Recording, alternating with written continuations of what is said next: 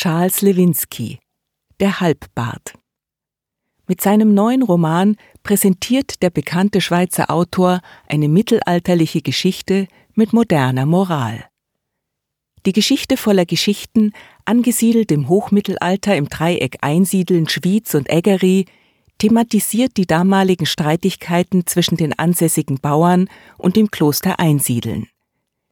Die Aggressionen der Landbevölkerung richten sich auch gegen die Habsburger, unter deren Schirmherrschaft das Kloster stand.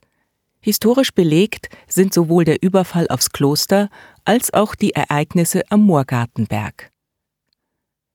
Eine spezielle Rechnung hat die Titelfigur mit den Österreichern offen. Seine jüdische Herkunft wird nur angedeutet, ist jedoch offensichtlich Grund für sein schreckliches Schicksal. Eines von Lewinskis oft wiederkehrenden Themen bleibt hier aber nebensächlich.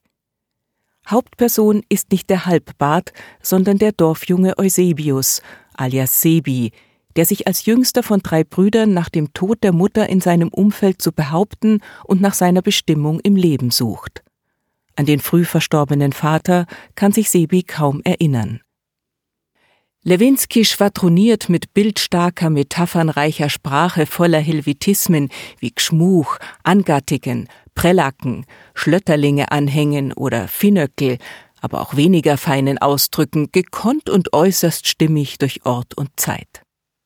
Man kommt nicht umhin, fast physisch mitzuleiden, man hungert, friert und ekelt sich und fühlt sich ins dunkle Mittelalter der Sagen und des Aberglaubens zurückversetzt.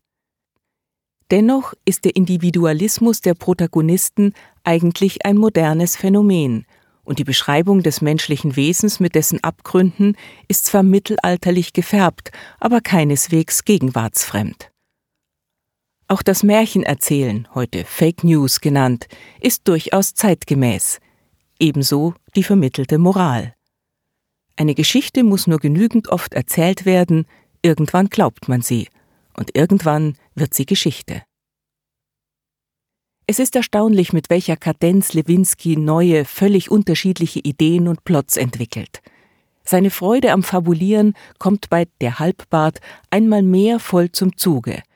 Entstanden ist ein originell gescheiter und fantasievoller Roman. Erschienen im Diogenes Verlag umfasst das Buch 680 Seiten. Text von Christina Dietrich, gesprochen von Marion Koch. Eine Zusammenarbeit des Onliners und der Speech Academy Schweiz.